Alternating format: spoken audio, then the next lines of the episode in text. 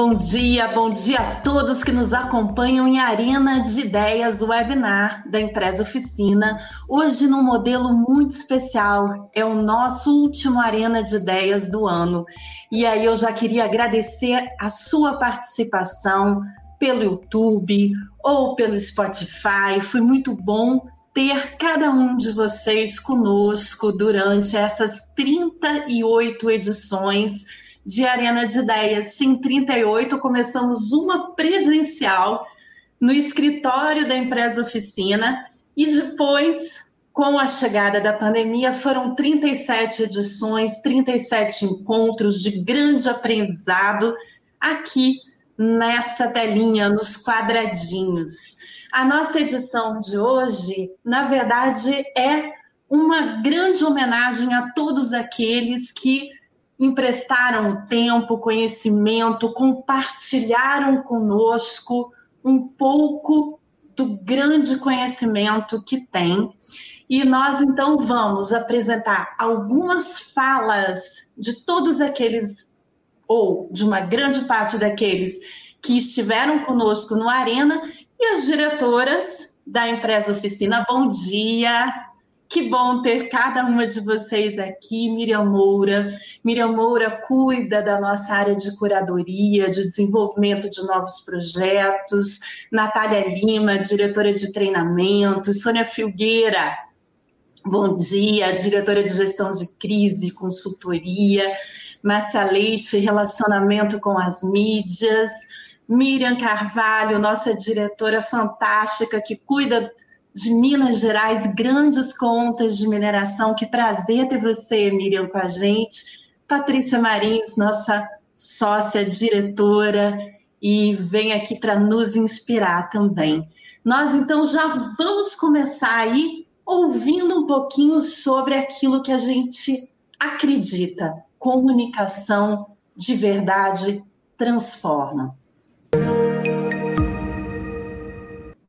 Tem vacina definitiva contra as notícias falsas. Né? Eu acho que a melhor, a melhor vacina é você ter uma comunicação direta, objetiva, baseada em fatos, né? que a população perceba que a autoridade sanitária está lidando com, é, com fatos científicos, está, inclusive, comunicando as suas limitações.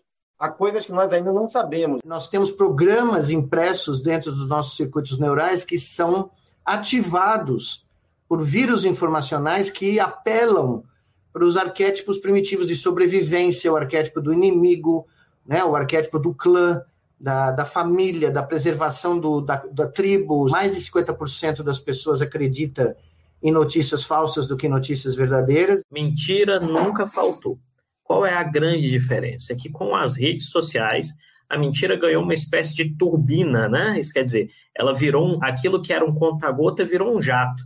Mas o fato é que a missão do jornalismo hoje, é, além de se defender e lutar por democracia, é educar, é mostrar é de forma mais didática, de forma mais clara, de forma mais acessível as coisas que estão acontecendo. Uma coisa é a gente informar, outra coisa é como as pessoas nos entendem, né? Então a gente tem criado uma série de iniciativas para fazer com que essa comunicação de fato transforme a imagem do banco. A gente começou lá no boletim, hoje a gente tem mecanismo aí de inteligência artificial que nos ajuda e que tem realmente reforçado o papel da previdência complementar. Então a comunica comunicação para a gente sempre foi estratégica. Sim, o jornalismo profissional se valorizou ao longo dessa pandemia e isso será um diferencial. Sim, também, o rádio cresceu nesse momento. Cresceu de audiência e, mais do que isso, além de termos mais pessoas ouvindo rádio, temos mais pessoas ouvindo rádio por mais tempo, quebrando, inclusive, um paradigma, um paradigma que nós tínhamos dentro das próprias emissoras de rádio, de que a audiência do rádio dependia exclusivamente do trânsito nas cidades. Há talvez 10, 15 anos atrás, dizia-se que o rádio estava chegando ao final. O rádio se reinventou e é, aconteceu exatamente o contrário. O rádio hoje tem uma importância ímpar é, na, na sociedade brasileira, no mundo e principalmente no Brasil.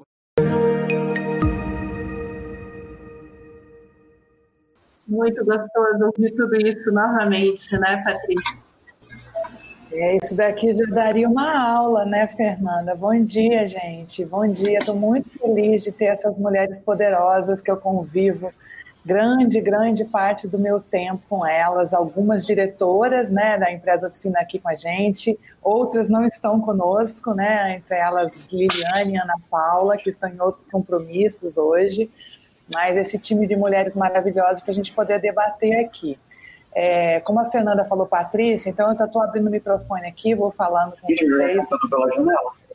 Vou pedir para o Chaves fechar o microfone dele, que eu acho que está vazando o áudio, acho que é do Chaves que está vazando o áudio.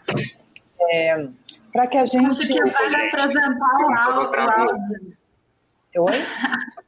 É, eu acho que o Chaves que Desculpa, fica. Desculpa, que meu computador travou o Chaves que fica nos ajudando aqui sempre, super parceirão, nosso gerente de comunicação organizacional, vazou aqui um pouquinho o áudio dele, mas o que eu via dizendo é, é impressionante eh, pensar em termos de comunicação durante a pandemia, é, como a gente foi impactado pelos vírus informacional, né? A comunicação esse ano nos deixa como aprendizado é, que mais do que nunca nós estamos vivendo uma era de pós-realidade. Essa era da pós-realidade, como diz aí o professor Nicoleles, exige de todos nós que a gente tenha um esforço muito maior de transformar a comunicação por meio da verdade. E parece um princípio simples, não é? é a gente transformar, a gente falar a verdade ou a gente disseminar a verdade. Mas isso passou a ser ainda mais complicado porque as pessoas vivem em bolhas, as pessoas vivem nos seus próprios entendimentos e nas suas próprias verdades, e essa verdade absoluta de cada um desses cidadãos é que é uma crença muitas vezes mais do que a realidade, impede é, com que a verdade realmente dita, né, baseada em, em, em fatos concretos, possa ser propagado. Então, é, ao longo de 2020 é, nós vimos o, o, a, a, a, os conflitos ainda maior por meio dessa sociedade em bolhas. Né? E a gente viu a concretização a olhos nus da pós-verdade. Então, acredito que transformar a comunicação se pa passa por nós sabemos diferenciar o que é verdade e o que não é verdade. Né? Nós temos as agências de fatos de dados, né, os check facts, é, grandes instituições que aumentaram os seus recursos e as suas ferramentas durante a pandemia, justamente para comprovar muita disseminação falsa. Isso aumentou muito durante a pandemia, não só no nosso país, mas no mundo inteiro. Não é? Aqui a gente tem várias. A agência Lupa, por exemplo, fez um trabalho incrível ao longo desse ano, né, comprovando muitas vezes é, é, não fake news, mas grandes movimentos que estavam crescendo nas redes sociais e no mundo real, né? E que na realidade nada mais era do que informações não checadas ou informações tendenciosas ou informações aumentadas que eram dadas como verdade. Então, acredito que fazer comunicação transformadora passa por nós sabemos cada vez mais ter um poder altamente de curadoria onde nós sabemos onde buscar a informação, sabemos di, é, é, distinguir o que é fato do que é notícia e o que é verdade do que é mentira.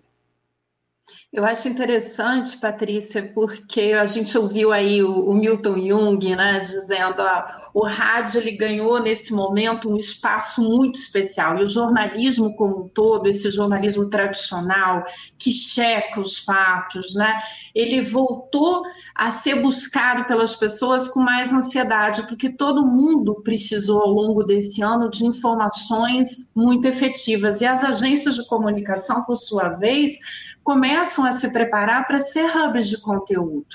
Né? Assim, a gente está aqui no Arena, que é, na verdade, assim, um grande exemplo de como a gente pode é, ter uma curadoria de conteúdos. E eu queria ouvir um pouquinho você, Soninha. É, o que eu. Vocês me ouvem, né? Sim, sim. Então, eu, pegando carona no que a Patrícia disse, é, esse ano ele acentuou de uma maneira, é, é, assim, é, já era uma tendência uh, o espaço das redes ser uh, utilizado para disseminação de fake news, né? Mas a, a pandemia ela nos colocou todos no ambiente uh, virtual e isso foi, se acentuou. Eu, o aprendizado que eu tiro disso é o seguinte: combate à fake news é quase como uma causa para todas as organizações. É, é, é, como eu, eu penso que ele tem que ser visto. Como é a sustentabilidade, como é a, preocupação com o papel social da empresa, o combate à informação falsa, a luta pela informação verdadeira, ela tem que se tornar um propósito, porque todos nós somos veículos de comunicação. Nós hoje, como a Fernanda falou, é, nos tornamos é, um veículo de comunicação. As agências estão nesse caminho. Não, não, agora, isso não é apenas uma, uma missão da imprensa, é uma missão de todos nós nosso, nossa missão, missão dos, dos, da, dos das empresas, dos clientes, dos, dos brasileiros. É, e o que eu acho. Uma questão, Fernanda, que eu acho importante, pegando esse gancho da Soninha e o seu também, é que a gente viu durante a pandemia é, a volta muito forte dos veículos de comunicação tradicionais, pela sua credibilidade, terem audiência crescendo. Né? Então, é, era um fenômeno que a gente via declinando, e a pandemia fez com que as pessoas buscassem a informação verdadeira naquilo que tradicionalmente elas tinham como referência. Então, aumentaram audiências dos grandes veículos de comunicação tradicionais, é, é, aumentaram também as buscas nos sites das instituições oficiais as pessoas com muito medo de estarem é, consumindo informação, poxa, uma hora usa máscara, outra hora não usa máscara. Lembra que a gente começou a pandemia quando as pessoas dizendo que não precisava usar máscara, não é? E até agora, toma vacina, não toma vacina, não é? O tempo inteiro, nós, cidadãos do mundo, e vivendo em cima de fatos e boatos. Então, onde eu vou buscar a informação oficial? Naquele veículo que eu sei que tem credibilidade ou no site oficial de uma autoridade sanitária que eu sei que tem credibilidade. Então, o fator credibilidade, eu entendo que é um legado é, para a, a, que a, o ano de 2020 deixa em termos de construção de comunicação que transforma. Perfeito. E até eu queria tocar um pouco nesse tema da pandemia e como ela foi transformadora, né? como ela nos obrigou a um reposicionamento muito rápido. É, por exemplo, a gente vê a comunicação interna, a gente teve aqui um grande debate, tivemos pessoas sensacionais de empresas, né, como a Inara Pilate, do Facebook, que contou como é que foi o primeiro momento, que é esse momento em que as, todas as empresas correram para entender o que fazer, e foi todo mundo para o mundo vir, virtual, e de repente ficou tudo muito over. É, nós tínhamos assim várias reuniões intensas, pessoas trabalhando de sete e meia da manhã à meia-noite e tal, e depois isso precisou ser ajustado, novos protocolos foram sendo criados, então o aprendizado para o mundo da comunicação foi intenso e eu queria ouvir um pouquinho a Miriam Moura também sobre isso. Bom dia, Miriam. Bom dia, Fernanda. É um prazer estar aqui. Olha, 2020 foi, como é, definiu o New York Times, um ano como nenhum outro. Um ano em que aprendemos todos, um ano que aprendemos a olhar para nós mesmos, as empresas, os líderes. Foi um, um ano de reflexão, um ano muito rico porque a gente, em um ano em que todos nós sentimos na pele, no organismo, alguns, infelizmente, o que é uma disrupção, porque o vírus é isso, ele faz, ele provoca uma disrupção no organismo. Então, foi um aprendizado intenso que ainda vamos, nos próximos anos, é, fazer esse debriefing, né? Continuar aprendendo, mas mais fortes, saímos mais fortes, e mais bonitos e mais solidários desse ano. Marcinha. Bom dia, Marcia Leite.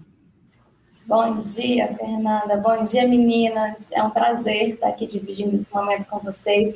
Enquanto vocês falam, é muito engraçado, está passando uma retrospectiva aqui na cabeça, né? Assim, é natural do brasileiro a gente ter essa coisa de tá terminando um ano, vai começar o outro, e, e a gente é, é, renova as esperanças, isso é muito nosso, né? Mas aí quando a gente olha para tudo que a gente passou e ainda está passando, né? Isso não terminou e vem muitos desafios por aí, a gente imagina. O que, que fica, né? A comunicação interna, o é, é, papel dos líderes. Eu acho que eu nunca vi tanta importância no papel das lideranças como hoje, né? É, para motivar uma série de, de desdobramentos que assim essa pandemia ainda vai trazer. Ainda tem muita desinformação, né? É, a gente tem muita questão da saúde mental, que eu acho que é o que, o que ainda a gente está vivendo muito, mas a gente ainda vai viver, né, de depressão, ansiedade, uma série de desdobramentos que tudo isso que a gente está vivendo traz. E é, os casos de reinfecção, que estão sendo confirmados diariamente em todo o mundo. No Brasil, ontem a gente teve um caso de reinfecção confirmado em São Paulo. É, e, e, aí, o papel da comunicação nisso, né? O papel da comunicação, mais uma vez, nessa informação, de trazer as informações corretas e verdadeiras.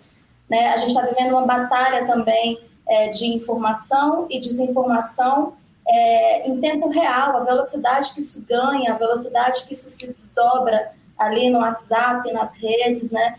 E eu acho que aí vem mesmo uma reflexão que a gente tem que fazer enquanto comunicadores é, e, e, os nossos parceiros ali que são jornalistas que estão na ponta levando essa informação, os veículos com, esse, com essa missão de informar. Né? Eu acho que eles ocuparam um espaço muito importante na pandemia, né? como a Patrícia falou, que trouxe de volta essa, essa credibilidade, onde as pessoas buscam a informação correta e verdadeira, e essa reflexão é importante no dia a dia de cada profissional, é, como continuar fazendo isso é, da maneira correta, né, de maneira assertiva, órgãos públicos, instituições privadas, todos juntos nessa grande missão. Eu acho que a pandemia traz essa reflexão diária para todo mundo. Miriam Carvalho, seria super legal te ouvir agora. É, eu vi que você está aí reflexiva, borbulhando, né? Eu lembro que você foi a responsável por nos apresentar Cláudio Tebas. Cláudio Tebas é um palhaço, educador, é uma pessoa sensacional que veio e participou do Arena de Ideias junto com é, o Jarbas, que nós acabamos de ver ali, doutor Jarbas Barbosa, da OPAS, e ele trouxe muito essa questão de estamos todos dentro de casa, não podemos sair, né? E isso foi bem no iníciozinho ali, quando se falava muito em fique em casa, lockdown é, e tudo mais. É, e ele dizia, mas aí começamos então a nos ver, a, a, a ficar mais próximos da nossa família, a conviver e, e a fazer uma faxina interna, né? Foi um prazer, Miriam, né, ter tido o Tebas aqui. Te, te agradeço por tê-lo nos apresentado. Queria te ouvir. Bom dia para todas essas mulheres lindas, maravilhosas, todos que estão nos vendo e ouvindo aí. É uma alegria a gente estar aqui discutindo tudo isso aqui entre mulheres, né? Que honra esse momento, um momento que trouxe tanto à tona também a questão da diversidade, né? É, também fiquei aqui pensando os aprendizados do Arena, né? Pensando até no Tebas. É uma alegria que a gente, como comunicação, a gente conseguiu trazer à tona todos esses viés e vulnerabilidades que a crise trouxe junto. A gente né, conseguiu ampliar essa discussão. E não é só uma questão de terminologia aqui a gente discutir né, os nossos papéis internos, relacionamentos. É que quando a gente amplia a questão da pandemia para todas as vulnerabilidades que vem junto, a desigualdade, a tecnologia, os relacionamentos, como o Tebas trouxe, a gente abre um caminho enorme para soluções mais efetivas, mais reais. Né? É, o Lancet trouxe agora recente mesmo uma discussão de que alguns pensadores estão trocando o tema pandemia por sindêmico, um momento sindêmico, que traz à tona esse biossocial, que eu acho que o Arena trouxe esse papel que trouxe para a gente discutir todas essas vulnerabilidades que vieram juntas. E isso eu acho que é a, a comunicação que transforma. Eu acho não, eu acredito. Porque quando a gente nomeia verdadeiramente, né, a gente consegue olhar essa realidade de fato e buscar essas melhores soluções. Então, acho que esse foi o grande aprendizado do Arena E agradeço a participação não só do Tebas, mas como de todos esses que trouxeram à tona todas essas vulnerabilidades da crise, para a gente refletir e nomear, porque a comunicação que transforma, ela precisa nomear, para trazer à mesa essa realidade e abrir esse caminho para soluções efetivas. Eu achei interessante ali o Dr. Javas também, quando ele fala assim, é, ele, a primeira coisa que a OPAS fez foi um grande treinamento sobre como comunicar, né, a questão da pandemia.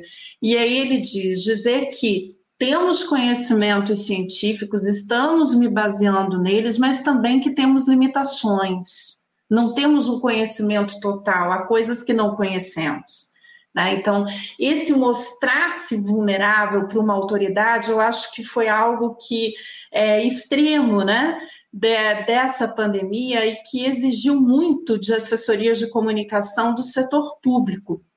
É, imagino assim que deve, que o Enéis tiveram que ser revistos com uma velocidade enorme, né? Aqueles perguntas e respostas, é, com tanta fake news, então, é, muito provavelmente, assim, você teve que criar mitos e verdades, cartilhas, isso é boato, isso é verdade.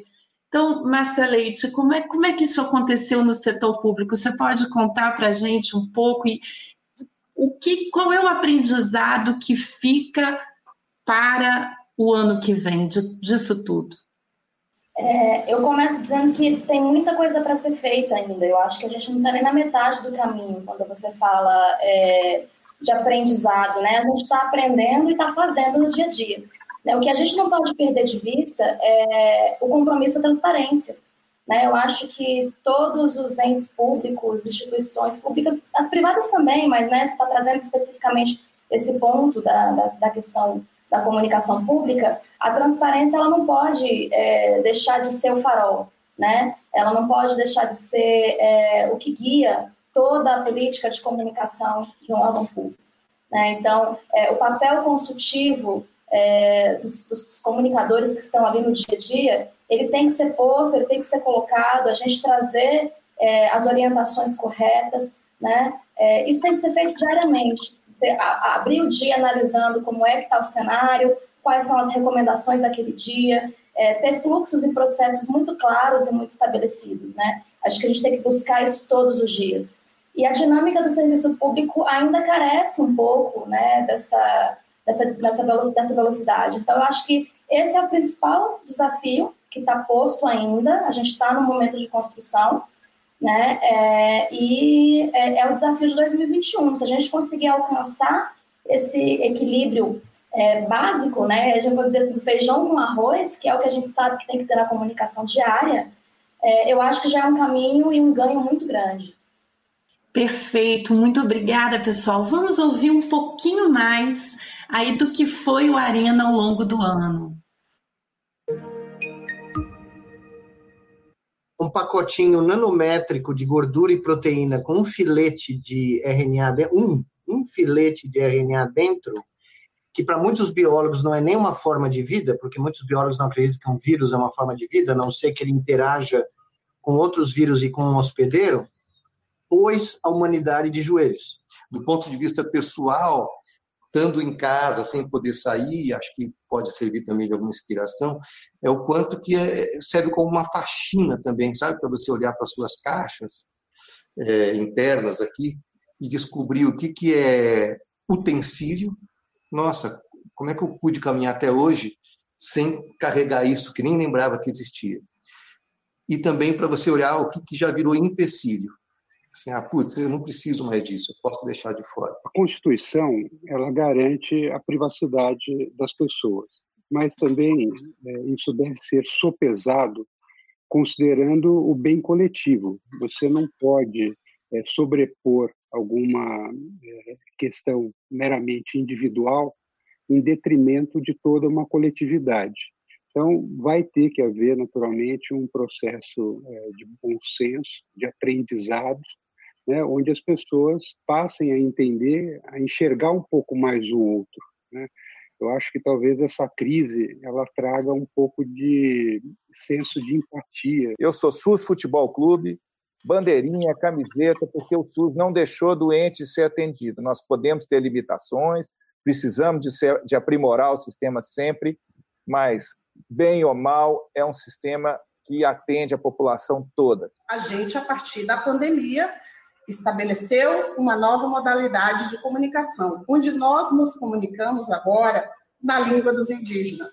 Com isso, eu não me comunico mais só com a liderança, eu me comunico com a aldeia inteira. O time de relações governamentais e institucionais nesse momento, ele assume um papel absolutamente vital. Acho que trata-se menos agora de advogar causas específicas dos setores e mais buscar relações colaborativas com o poder público que ajudem a, a, a mitigar os impactos ah, na saúde pública e a mitigar e atenuar os impactos econômicos e sociais. Eu acho que agora é, é a hora da liderança, concordo, e é a hora de ouvir mais do que falar, né? É, é a hora de, de, de praticar uma empatia absurda, porque você não sabe o que está acontecendo é, com, com, aquela pessoa e o único jeito de saber é perguntando, né? Não, não, não, não tem mais reunião nesses tempos que comece sem o como é que você está.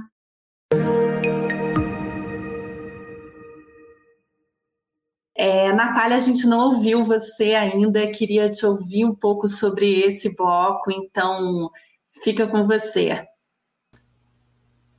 Oi, gente, meninas. É, eu estava assistindo aqui, fazendo essa retrospectiva desde março, quando a gente veio para casa, né? Assim como a Marcinha, eu comecei a lembrar de tudo que aconteceu ao longo deste ano. E eu acho que um grande desafio, que foi uma avalanche na, na, nas nossas vidas, acho que na vida de todo mundo que foi para o home office, foi continuar sabendo se relacionar. E, e para mim, né, do ponto de vista pessoal, isso que a Inara falou agora, de ouvir mais do que falar, é, a minha maior preocupação, eu acho que e, e deve ser a nossa, eu entendi isso alguns meses depois, é não perder a nossa essência e dar sempre lugar e voz ao outro, à nossa equipe, aos nossos pares, porque sem isso a gente não, não consegue trabalhar. E eu acho que a gente, apesar de todos os pesares, conseguiu fazer isso, as empresas precisaram é, se colocar nesse lugar, entender é, quem está em casa, o que está passando, para a gente respeitar e continuar chegando a algum lugar, já que a gente está é, tá com medo, está né, tá ansioso, está na expectativa de uma vacina. Então, olhar o outro, ter paciência, ter cuidado é, é o fundamental para a gente exercer nosso papel de liderança e, e, conseguir exercer o nosso papel também no trabalho e chegar a algum lugar, chegar onde a gente quer, entregar para os nossos clientes e fazer sempre o melhor, né? Com certeza, Natália. A gente vinha falando dessa questão e essa questão ela é fundamental, é, essa questão de você ouvir muito, enfrentar o medo, o medo com relação à pandemia, mas junto com o medo veio aquela preocupação com relação ao desenvolvimento econômico do país. Então, eu vou só dar uma aceleradinha no vídeo para a gente ouvir o que os convidados falarem, e aí já retomo aqui, e aí, como a gente vai falar em economia, Sônia Filgueiras vai fazer ali para a gente uma, uma boa avaliação e aí prospecções, e temos que, temos que pensar 2021, hein, Sônia? O Banco Mundial ele tem um negócio que chama Doing Business, que mede os países, 190 países, em relação à facilidade para se abrir empresa, montar negócio. O Brasil está na posição 124. É um ato heróico empreender no Brasil. Essa reforma tributária é importante porque ela corrige uma série de distorções que prejudicam muito o crescimento da economia brasileira. Quais são essas distorções? Primeiro, a enorme complexidade do sistema tributário brasileiro. Segundo o Banco Mundial, o Brasil é o campeão mundial em complexidade para pagar tributos, em burocracia tributária, se, e, o grosso desse problema está nos tributos eh, indiretos. Segundo, reduzir o grau de litigiosidade, que é um, grande problema. Terceiro, desonerar exportações e investimentos, porque o sistema tributário atual onera exportações e investimentos, e isso prejudica o crescimento. E quarto, que é o mais importante de tudo, corrigir distorções que nós economistas chamamos de distorções alocativas. Acima da simplificação, que é o compromisso de trazer um sistema tributário que seja mais justo que distribua o peso da carga tributária nos ombros dos brasileiros de uma forma mais equilibrada, ou seja, respeitando a capacidade contributiva de cada cidadão. Nesse momento de crise, a gente ainda conseguiu gerar 10 mil vagas no primeiro semestre. Nós anunciamos isso recentemente. Então, no momento de crise, de desemprego, de, né, de recessão profunda, a indústria de alimentos ela é, ajudou o Brasil a chegar até aqui. É, o brasileiro, o consumidor, conta com ela e o mundo conta com o agro do Brasil. É isso que é importante. Nós queremos reduzir o custo do crédito do mínimo de seis pontos percentuais para transformar o Brasil mais competitivo. Mas temos conectividade, a lei do gás, a cabotagem, a praticagem e o crédito, a reforma tributária, a reforma administrativa e logística. Tudo isso são pontes que precisamos passar. Competitividade e maior eficiência vai nos levar a maior crescimento econômico. Tá? Então, esse é o, o objetivo da indústria a CNI apoia fortemente a realização da reforma tributária.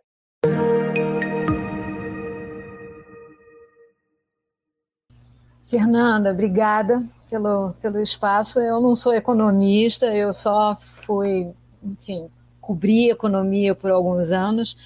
É, eu tô, vou falar algumas coisas aqui que estão colocadas pelos economistas e pelos é, consultores é, é pensam economia, né, a gente tem um desafio grande em 2021. Né? Esse ano foi um ano de contração econômica, a duras penas, assim, podia ter sido pior. Eu acho que o Brasil até saiu heroicamente, é, é, considerando o contexto da pandemia e como ela nos impactou. Está provado que nós temos capacidade de adaptação a uma coisa tão, a uma situação tão disruptiva.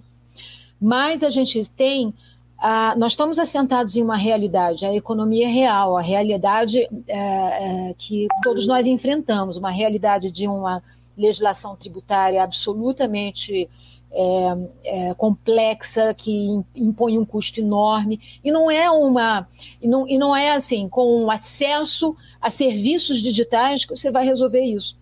Nós carecemos de reformas estruturais.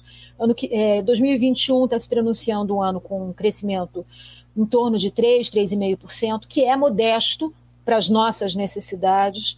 É, esse dado pode ter mudado, mas o que se uh, costumava dizer é que para você ter uma, uma situação de redução de fato do desemprego, você precisa ter um crescimento uh, de 4% ou mais, né, um patamar mínimo, vamos dizer assim.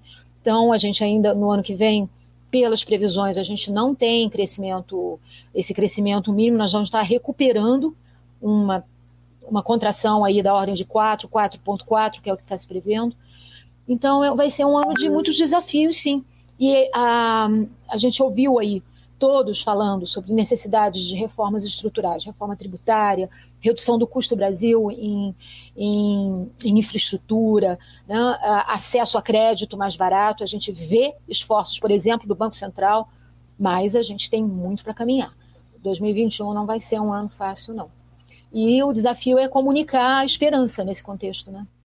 É, eu acho que assim são grandes, é, grandes pautas que o Congresso vai ter que destrinchar ali, e é um momento ali de harmonização de poderes, né, Sônia? Se a gente quer um país que é, vire o jogo que comece a se desenvolver como o brasileiro merece, o brasileiro está preparado para trabalhar, né? Eu acredito muito na força do brasileiro, né? Dos brasileiros. Eu sei que cada um de nós está aqui querendo dar o melhor com garra. É, mas é um país que tem que investir em educação, tem que investir muito em saúde, tem que investir em ciência e tecnologia. A pandemia mostrou claramente, né? Precisamos ser independentes, precisamos de. Eu vejo o governo falando em transferência de tecnologia e alguns é, jornalistas questionando, mas é preciso, né? Agora com a chegada das vacinas, o que significa? Significa que a gente precisa ter essa independência e muitos dos que vieram aqui mostraram essa garra e isso tudo passa pela pauta do Congresso Nacional. É, nós aqui do núcleo de relacionamento com o poder público, nós temos aí esse papel de monitorar, de municiar os clientes com informações do Congresso, a gente acompanha projetos de lei E sim, a reforma tributária vai ser o grande tema. A gente viu a CNI aí bombando, então todas as grandes entidades, as grandes associações, imagino que o deputado Agnaldo Ribeiro lá relatou, não esteja tendo assim um segundo de sossego nesse momento e sim é um momento de todos nós acompanharmos e participarmos do debate. Comunicação de verdade é isso, né? É a gente participar de debates de transformação do nosso país. Fernanda, tem um ponto também que eu acho bem interessante é, ao ouvir você e Soninha você falar, que é, infelizmente, um dos grandes legados da pandemia é o aumento da desigualdade. E quando a gente fala sobre reforma tributária, esse é um ponto. Né? A gente viu essa, o fosso da desigualdade aumentar, não apenas social, mas a desigualdade tecnológica. Quantas e quantas crianças não conseguiram assistir aulas pelo simples fato de não ter internet e não ter laptop ou computador ou alguma coisa que fizesse a conexão. Né? O fosso da desigualdade de nós privilegiados que podemos trabalhar de home office. Quantas pessoas não têm esse privilégio? O fosso da desigualdade de acesso a serviço básico de saúde é, o fosso da desigualdade de infraestrutura, quantas pessoas deixaram de trabalhar porque não conseguiam expor as suas vidas a serviço, a, a transporte público. É, o fosso da desigualdade no mundo e no nosso país é um legado muito cruel dessa pandemia e que nós precisamos trazer isso com muito holofote no ano de 2021. Então, Entendo que temos um papel de ser uma sociedade mais participativa para enfrentar essas desigualdades, não apenas em termos de reforma tributária. Reforma tributária é algo muito importante, fundamental, mas eu acredito que a gente tem, vai ter que dar é, algumas, é, algumas, é, é como é chama, é, alguns caminhos para trás, né? É, é, a, a, pandemia, a gente sempre fala desde o começo, a pandemia nos colocou na frente do espelho e revelou problemas que a gente sempre quis esconder ou minimizar. A desigualdade é uma delas. Eu acredito que é o grande fosso desse país e é algo que a gente vai ter que, de uma maneira muito mais colaborativa, muito mais participativa, enfrentar se quisermos dar qualquer passo adiante. É, existia uma poética, né, de você ver matérias. É, desculpa, Miriam, já passo para você. Você ver matérias, a professora dando aula numa lousa improvisada embaixo de uma árvore, porque não tem uma sala e todo mundo se emocionava. É, a pandemia veio exigindo o EAD, veio exigindo a tecnologia, né? Até o próximo bloco de vídeos ele vai mostrar um pouco isso. E cabe, sim, a quem faz uma comunicação de verdade se atentar para isso e contribuir para que o país se desenvolva, cresça. Miriam, você ia falando, te interrompi. Não, na sequência do que a Patrícia falou, desse legado, né, do, do fosso da desigualdade, eu queria voltar ao que o doutor Davi falou no, no bloco anterior, que eu acho super importante, que é a questão do conceito do bem coletivo. É verdade, sim, que a pandemia expôs para nós toda essa, essa crueldade do mundo desigual e que muitos não percebiam. Agora, é, isso ficou exposto para nós, mas também está nos uh, ensinando a, a, desenvolver esse conceito de bem coletivo. Se a gente pensar bem, o uso da máscara é, reflete isso. Eu uso máscara não só para me proteger, mas para proteger o outro. Né? É, então, a, a, a, pandemia, como qualquer grande crise, essa certamente uma da, das maiores da história da humanidade, ela traz um legado de aprendizado como se diz hoje no conceito moderno, nós vivemos numa era de lifelong learning, o aprendizado de vida inteira, e é com isso que nós temos, nós temos que saber é, é, olhar e tirar esses aprendizados que vão nos não só nos fazer melhor como sociedade, mas nos viabilizar. Perfeito. Vamos ouvir um pouquinho mais do que nossos convidados do Arena de Ideias disseram aí ao longo de 2020. Eu acho que a, a pandemia foi a grande aceleradora da transformação digital das empresas, não só das empresas de ah, conteúdo audiovisual, é, assim, empresas que lidam com comércio, meios de pagamento. Toda startup ela tem que se reinventar.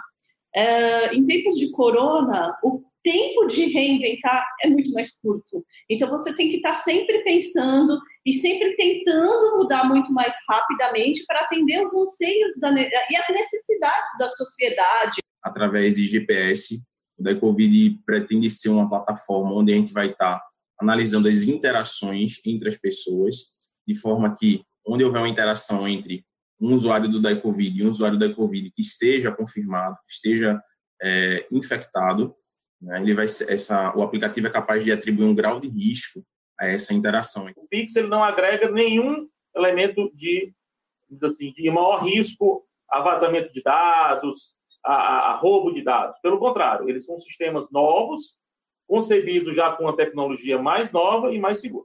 Essas novas tecnologias que estão vindo sempre são para ajudar, tem sempre um pouco de fricção. É, eu acho que sempre que entra uma nova tecnologia no mercado, principalmente no mercado um pouco mais sensível como o de pagamento, as pessoas têm um pouco de medo. Já existe no Brasil proteção de dados, essa é a verdade. Mas a lei veio e trouxe uma harmonia, uma modernidade, né, um olhar mais novo sobre esse assunto. O legislador falou: você vai ter que entender que você tem que controlar esse dado. Você tem que tratar esse dado com cuidado e você tem que saber por onde esse dado anda, onde ele está, o que foi feito com esse dado. Todas as operações de tratamento vão ter que estar registradas, documentadas. O Sportainment vai ter um papel fundamental nessa evolução, porque as experiências serão cada vez mais individualizadas, baseadas na, na evolução da tecnologia. E eu acho que a pandemia vai deixar uma lição de que não necessariamente a gente precisa estar presente em tudo, para a gente estar compartilhando momentos importantes. Essas novas formas de você envelopar, de você apresentar o teu conteúdo em novas plataformas, é, que for capaz de engajar o público jovem, é, eu acho que você, você, você coloca longevidade no teu produto. As produções pararam, tudo congelou e um, nós tivemos que realmente dar uma volta de 180 graus e tentar uh, nos adaptar. A gente olhando para frente aí no curto, médio e longo prazo, nós temos grandes desafios pela frente ainda, mas eu acredito que o turismo ele sempre tem uma capacidade enorme de se reinventar. Né? O turismo ele é criativo por si só, por ser um ambiente de entretenimento, de diversão, de unir as pessoas. É, eu acho que ele tem uma capacidade imensa de se, de se desafiar o tempo inteiro, de se reinventar. Eu acho que nós estamos passando por esse processo agora nós avançamos e hoje estamos com 56% dos serviços públicos disponíveis em canal digital. Isso significa 146 milhões de horas de burocracia que foram eliminadas nesse um ano e cinco meses de trabalho desse time que está aí atuando. É praticamente um dia de trabalho de todo o estado do Rio de Janeiro Miriam Carvalho, já vou passar para você comentar esse bloco delicioso falando sobre sportainment, turismo, digital, como esse ano foi um ano em que a tecnologia se fez essencial, né? Esse bloco eu acho que materializa muito, né, o que a Patrícia trouxe também da tecnologia, né? Porque é um paradoxo, né? Foi ela que nos uniu, que nos conectou, que nos permite estar aqui que nos permite, como colocado lá, viver vários momentos que foram fundamentais para a nossa saúde mental, inclusive, né, como do esporte, da arte, da cultura, que a gente teve próximo, né, que nos conectou muito, e é o mesmo que abre esse abismo da desigualdade, né, que separou ainda mais esses milhões de brasileiros, que deixou ainda mais à margem. E aí, pensando até agora, assim, né, a questão da vacina vai de novo trazer à tona esse novo, abismo, né? A tecnologia médica vai dar conta da vacina, né? mas o nosso, nosso contexto social e econômico vai dar conta? Né? E qual é o papel da comunicação nisso? Né? Como é que a gente transforma diante disso? Né? Eu acho que o Arena deixa esses legados também para a gente, né? da gente seguir nomeando, trazendo essas questões à tona, levando para os fóruns né, políticos, empresariais, e nomeando a gente transformando. Né? É isso. Marcinha, seria legal ouvir você também. É, eu queria fazer uma correção, pessoal. Aqui na nossa legenda, é o secretário de Governo Digital, Luiz Fernando Luiz Felipe Monteiro, né? Luiz Felipe Salim Monteiro, que foi sensacional conosco, estando aqui presente, nos trouxe uma grande audiência, as pessoas querendo saber o que é esse governo digital e como ele cresceu. Ele apareceu como presidente do SERPRO, né? então gostaria de corrigir. Luiz Felipe Monteiro é secretário de Governo Digital do Ministério da Economia. Mas, Marcinha, queria te ouvir sobre essa fala da Miriam sobre tecnologia e o ano de 2020.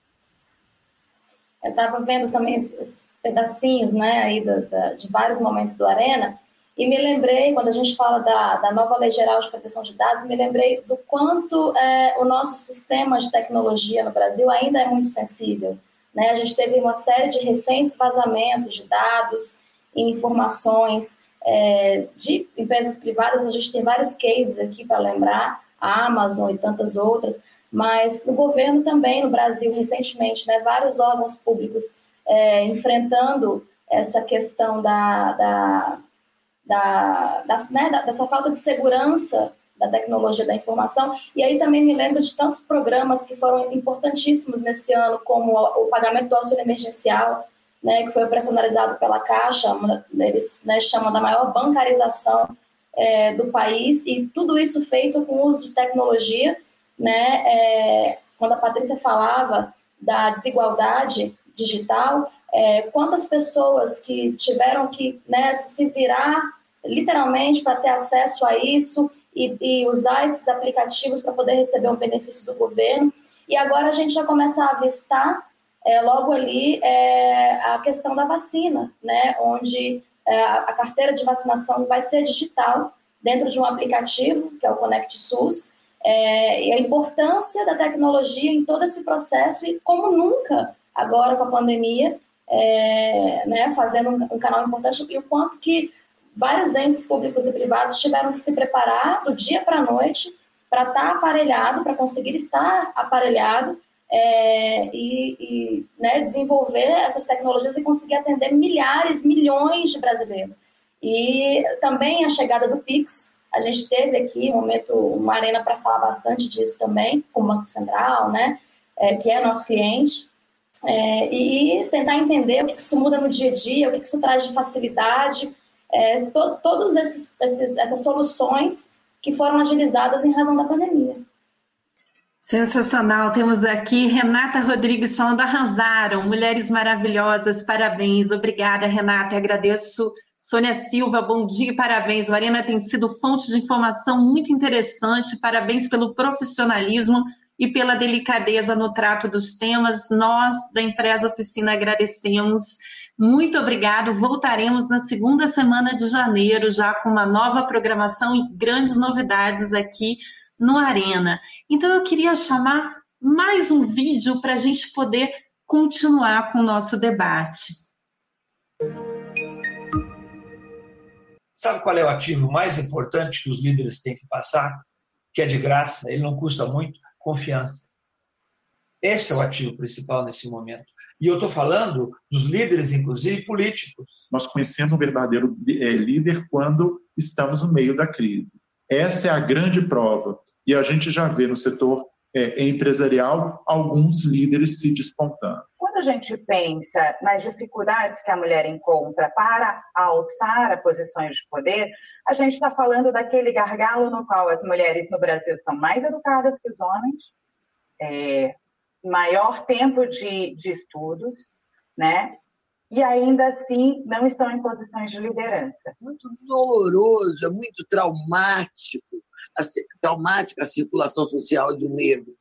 É muito pesado um homem negro, um menino, um rapaz cheio de sonhos, ter que provar rapidamente para todo mundo que não é ladrão, sem nenhum indício disso, só porque é preto.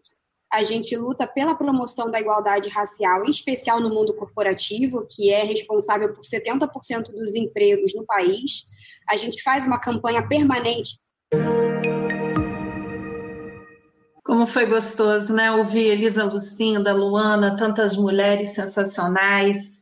É, Natália Lima, você que estava com a gente nesse arena, que faz parte aqui da nossa liderança, queria ouvir você sobre o tema. É, os líderes tiveram um papel esse ano fundamental, né? É, bom dia, Natália, fica à vontade. Obrigada, Fê. É, eu, eu acho que esse arena foi, é, foi, foi incrível, não só para mim, essa discussão, mas eu acho que para todo mundo que, que está disposto a ouvir é, entender mais do outro lado, né, de quem, de quem não é negro, entender é, como, como funciona esse universo. Um ano 2000, 2020 foi um ano muito duro é, para quem é negro, enxergar pessoas sendo assassinadas é, simplesmente por conta da cor. A gente teve casos nos Estados Unidos, mas infelizmente vários aqui no Brasil, e muitas vezes que a gente nem escuta falar, e, e combater é, é, o racismo e combater a desigualdade racial é um papel de, de todos nós no dia a dia, na sociedade, é uma luta, é uma luta árdua, mas isso também é uma grande responsabilidade das empresas, e como a Luana falou, das empresas privadas, porque quando a gente fala que uma empresa é diversa, é, a, gente entende que ela, no, no, papel dela, né, no propósito dela, ela abarca ali pessoas é, de raças, é, gêneros diferentes. E isso é muito importante também refletido nos cargos de liderança, porque as posições de liderança representam a forma como a sociedade se organiza e como as pessoas se sentem representadas, e isso influencia, sim, o imaginário coletivo, as pessoas se sentem mais familiarizadas com isso. Então, é importante que as pessoas negras, a, a diversidade, é, esteja dentro das empresas para que a sociedade possa mudar como um todo. E é o nosso papel, né, Fê? Patrícia, você quer comentar, Patrícia? Não, a Natália trouxe um ângulo muito importante. A gente viveu ao longo de 2020 naquele conceito de que tudo que estava ruim a gente colocava debaixo do nosso tapete, a gente escondia e a gente não queria tocar. É muito difícil, não quero criar conflito, não, não é bem assim. E a pandemia revelou isso tudo e trouxe no colo do líder esse líder que até então pensava simplesmente em bater meta financeira, ele passou a ser o líder de uma sociedade desigual e que, para avançar, tem que enfrentar desigualdades de preconceito, combates a violações de direitos que não estão do lado de fora das empresas ou das instituições públicas, mas estão do lado de dentro. Então, é, quando a gente fala que esse ano foi o ano do líder, de fato foi foi o líder em todo, no seu microcosmo, na liderança da minha casa, na liderança do meu papel no condomínio que eu moro, na liderança na, que eu exerço na empresa para a qual eu trabalho. Né? Então, esse papel, essa responsabilidade de nós também exigiu que a gente capacitasse mais os nossos líderes. Então, a gente, enquanto agência de comunicação, a gente percebeu é, uma necessidade imensa de capacitação dos líderes em soft skills, é, em questões que eram dadas como naturais e que a pandemia demonstrou que não estavam tão naturais assim. E aí entra a comunicação como um skill obrigatório desse líder transformador que tem que engajar, que tem que convencer, que tem que combater preconceitos que, e que para isso ele tem que identificar portanto, tem que escutar. A gente ensinou muito líderes esse ano a escutar, a fazer análise de contexto, a se colocar no lugar do outro, aquela palavrinha que muita gente fala que é batida, a dita cuja da empatia, passou a ser, como diz a, a boa e velha Sônia Filgueiras, boa e velha não, não velha, boa.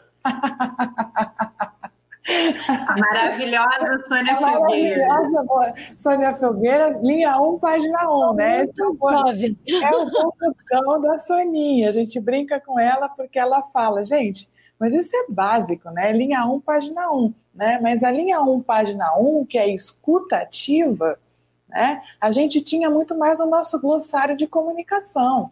Passou a ser essencial. Como é que eu combato o preconceito se eu não sei escutar? Então a gente percebeu esse ano, né, quantos media trainings em tempos de Covid a gente teve que fazer, onde a gente gastava metade do curso convencendo as pessoas da importância do soft skill. Eu ouço antes de falar, né? É, então, assim, eu, eu percebo que no, nessa sociedade de Covid, né, a gente não, não podemos nos enganar que a gente está vivendo um período e vem a vacina e tudo vai voltar ao normal, porque não vai, e que bom que não vai, pessoal. Não que, não, que bom que não vai, porque a gente tem ainda uma grande jornada de transformação. Não é aquela coisa, ah, naquele momento, naquele ano de 2020 ou 2021, nós vivemos com balão de oxigênio e depois a vida voltou no caos que era. Não, vamos aproveitar esse momento né, e de fato usar essa essa benção do Ctrl Alt Del da nossa mente, que a gente precisou rever muitos valores para sermos líderes melhores, líderes que de fato possam fazer a diferença, não nas empresas que a gente trabalha, mas na sociedade que a gente vive. Entendo que esse é o maior legado que a gente possa ter dessa pandemia. Miriam Moura, você gostaria de, de deixar também aí um pouco dessa sua experiência a Miriam era nossa diretora de treinamentos, hoje ela é a pessoa responsável pela curadoria, a Natália assumiu treinamentos, mas uma experiência grande aí junto aos líderes, né, Miriam? É, sem dúvida, Fernanda. Foi um ano muito intenso, muitos mídias trainings virtuais, como a e no início nós tínhamos que inclusive explicar como era, mas como assim? Não vai ser mais presencial e depois todo mundo é, se sentiu até mais confortável, onde a gente é, é, chamou atenção para a importância de escutar, como a Patrícia falou, e da importância de olhar, olhar nos olhos, porque aquela bolinha ali na nossa frente foi a nossa janela para o mundo. É, e eu queria, sei que a gente já está atrasada, encerrar é, agradecendo a participação e desafiando todas a definirem um ano com uma só palavra. E a minha é reinvenção. A palavra da Miriam é reinvenção. Natália, qual é a sua palavra? É recomeço, P. Soninha. Superação. Marcinha. Aprendizado. Miriam. Transformação. Patrícia. O que, que a gente faz quando a colega acaba de falar o que a gente ia falar? a, gente, a gente pensa rápido. A gente pensa rápido e fala inovação. a minha palavra, pessoal, é autoconhecimento. Acho que todo essa, esse exercício de superação provocou aqui momentos importantes de, de autoconhecimento. É, queria agradecer, dizer que foi uma honra ter moderado tantos arenas de ideias. Queria agradecer a Patrícia Marim, sócia diretora da empresa Oficina, pela oportunidade que nos deu de estar aqui juntas. Agradeço a essas mulheres fortes, cada uma de vocês, por todo o apoio em 2020 e 2021. Sim, vai ser um ano de grandes conquistas, tenho certeza disso. Patrícia, deixo para você fechar, para você encerrar.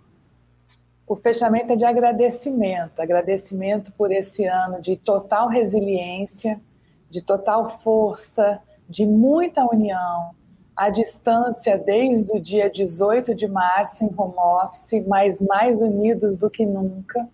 O ano em que de fato a gente pôde transformar muitas vidas e esse Arena de Ideias é a prova é mais concreta, né, de que é possível ir muito além. É um ano em que a gente se reinventou porque a gente foi flexível, né, trouxe muito aprendizado da, em termos de flexibilidade. Quem já estava inovando e quem pôde se adaptar muito rápido foi muito vencedor esse ano, que é, foi, é o caso nosso aqui, de todas essas mulheres que estão aqui na tela e de todos os nossos colaboradores também. Então, eu deixo aqui é, os meus sinceros agradecimentos a todos vocês que acompanharam a Arena de Ideias em 2020. A gente volta é, na primeira quinta-feira de janeiro é, com um novo Arena de Ideias, Arena de Ideias é, também reinventado, né? mas com o nosso toque de curadoria, né? que é o centro principal da nossa construção das narrativas, das histórias, do propósito, da transformação que a gente tanto acredita. Não dá para fazer comunicação sem propósito. Não dá para fazer comunicação sem posicionamento, sem ter coragem de dizer o que pensa, sem ter certeza dos aprendizados que nós vamos acumulando ao longo do tempo. Então, é, é isso que a gente quer continuar fazendo, a gente quer continuar fazendo, de fato, transformação na sociedade em que a gente vive, por meio de uma comunicação verdadeira e autêntica. Feliz Natal para todas, Feliz Natal para todos, fiquem com Deus, cuidem-se e não aglomerem, por favor, nas festas de final de ano. Um beijo, gente. Feliz Natal, pessoal. Feliz Natal.